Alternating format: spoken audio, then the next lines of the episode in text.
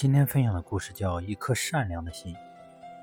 一位见多识广的老法官在公园散步时，碰到一个熟识的青年人保罗。保罗你好，老先生向他打招呼。我听说你要结婚了，我很高兴。你的未婚妻是个怎样的人？保罗笑着答道：“她是个美丽的女孩。”法官从口袋里掏出一个记事本，写了一个零字。然后又问：“还有呢？”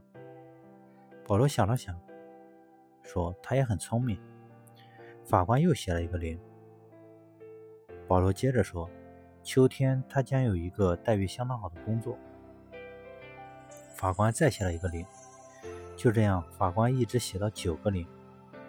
最后，保罗又说：“我的未婚妻有一颗善良的心，好多次我都注意到。”当有人需要帮助时，他总是及时伸出援手。这时，法官在九个零之前写了一个一字，然后关上记事本，热情地握住保罗的手说：“保罗，恭喜你啊！你的未婚妻值十亿元，和她在一起，你足以应付你的一生。”